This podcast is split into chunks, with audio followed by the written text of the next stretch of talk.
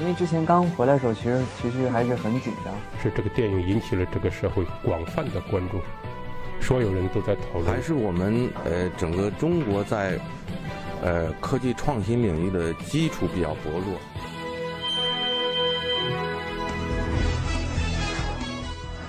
影响有影响力的人，中国新闻周刊。欢迎收听《中国新闻周刊》。本期我们要分享的文章《花式牙膏简史》，文章主笔李明子。时至今日，国内外牙膏的基本成分已十分相似，无外乎摩擦剂、清洁剂、润滑剂、胶粘剂、防腐剂、甜味剂、芳香剂、色素和水。如果说中国的牙膏和国外有什么不同，那就是国内的牙膏总与中草药有着千丝万缕的联系。一九五零年代。上海牙膏厂推出的刘兰香牌叶绿素牙膏被认为是最早的中草药牙膏，而那句家喻户晓的广告语“牙好，胃口就好，身体倍儿棒，吃嘛嘛香”，说的则是主打中草药养护的蓝天六必治。中草药牙膏符合中国消费者的养生传统，消费者对中草药牙膏的接受在文化上是零距离的，而对于氟化物、三氯生和硝酸钾等西药总是存在或多或少的疑惑。中草药牙膏的繁荣发展，也引诱着知名企业加入到这一行列。二零零五年，云南白药牙膏上市，一年后就突破了亿元销售额大关。滇红药业和片仔癀药业也紧随其后，于二零零六年推出牙膏产品，均以自家悠久的中药传统为卖点。外资企业也看中了中国中草药牙膏市场这块肥肉。早在两千年，高露洁就推出了含有金银花、田七精华和西瓜霜的草本牙膏。五年后，联合利华推出中华本草五珍牙膏，宣称将冰片、板蓝根、绿茶、穿心莲和盐等五种本草成分融入牙膏中，一次性实现健康口腔的全部要求：健齿、防蛀、亮白、健康牙龈和口气清新。研发和宣传都在持续用力。二零零八年。保洁公司打出人参牙膏的招牌，宣称添加了人参精华，可帮助牙齿和牙龈保持健康。二零一六年，上海闵行区牙病防治所所长徐晓明与主治医师田应菊对市场上销售的十九个品牌、三十四种牙膏进行了成分分类统计。他们发现，三十四种牙膏中，宣称具有功效成分的有三十三种，占百分之九十七点一。其中宣称含防龋成分的牙膏最多有二十四种，占比百分之七十二点七，其余功效分别为增白、抑菌和减轻炎症、抗牙本质敏感等。此外，三十四种牙膏中含中草药成分的有十一种，约占三分之一。所添加的中草药成分，从昂贵的人参提取物到常见的龙井绿茶提取物、菊花提取物等，共十余种。随着科技发展，可作为牙膏功效添加剂的原料不断被发现或发明出来，可谓品种繁多，层出不穷。理论上，原料规范负面清单以外的2015版已使用化妆品原料名称目录上包含的8783种，以及自己研发后经过安全性检验的物质，都可以用作牙膏原料。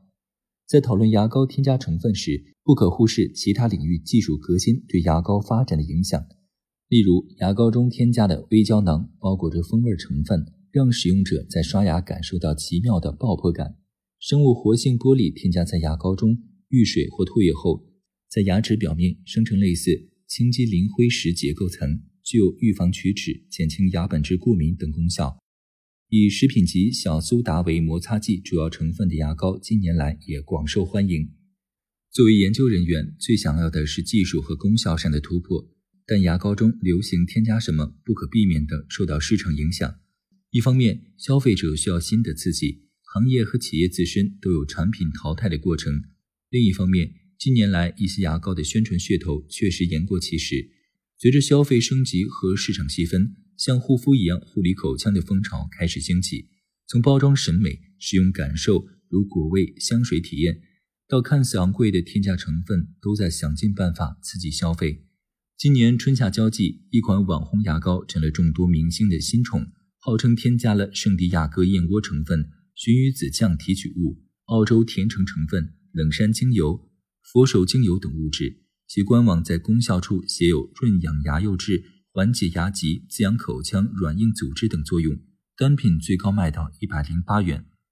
总的来说，牙膏宣传功效需要有功效型牙膏的标准编号 QBT 二九六六。如果只有 GB 八三七二，说明只是普通牙膏，所宣传的功效没有得到国家认证。全国口腔护理用品标准化技术委员会委员陈建芬对中国新闻周刊说：“他曾参加国家标准 GBT 八三七二杠二零一七牙膏的起草。可以买到放心的牙膏吗？”中国是全球最大的单一国家牙膏市场。据徐春生今年发表在《日用化妆品科学》杂志上的文章《牙膏行业产品技术的最新进展与趋势展望》，二零一八年全球牙膏市场的预计销售额为一百七十四亿美元，中国牙膏市场约占全球市场的百分之二十七点六。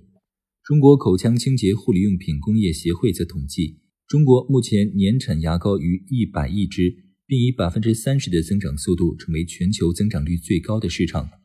如果以每支牙膏外包装二十厘米长计算，一百亿支牙膏连起来可以绕赤道四十九圈。在如此数量巨大、品类繁多的产品中，该如何选择一款靠谱的牙膏呢？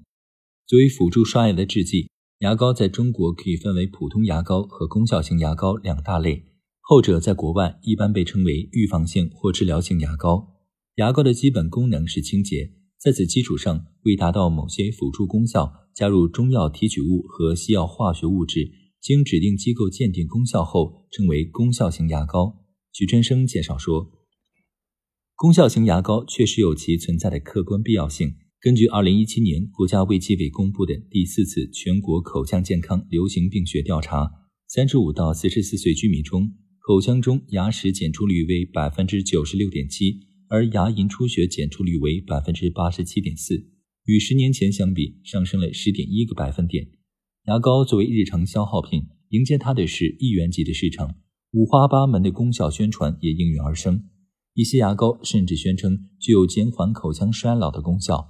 二零一七年九月，中华口腔医学会联合其他三家机构联合发布了关于牙膏功效及功效型牙膏的专家共识，点明了功效型牙膏市场的问题。二零一四年，功效牙膏在中国的市场占有率达到百分之九十四，但不少企业存在过度宣传、夸大功效、功效有效期得不到保证、个别产品添加的功效成分缺乏安全性数据支持等问题。现在很多添加成分都是噱头，